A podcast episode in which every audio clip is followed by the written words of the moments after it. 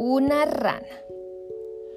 Una ranita inconforme, aburrida de ser verde, en pato se convirtió.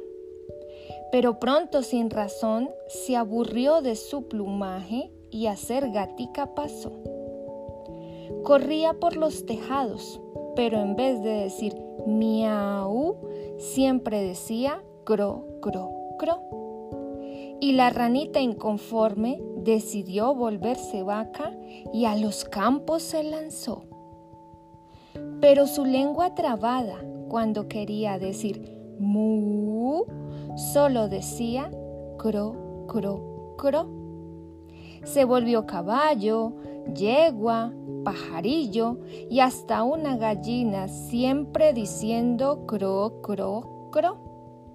Aburrida de las burlas, extrañando su laguna, a sus hermanas y a la luna, a ser rana regresó. Su cro, cro, cro lo oyó más lindo.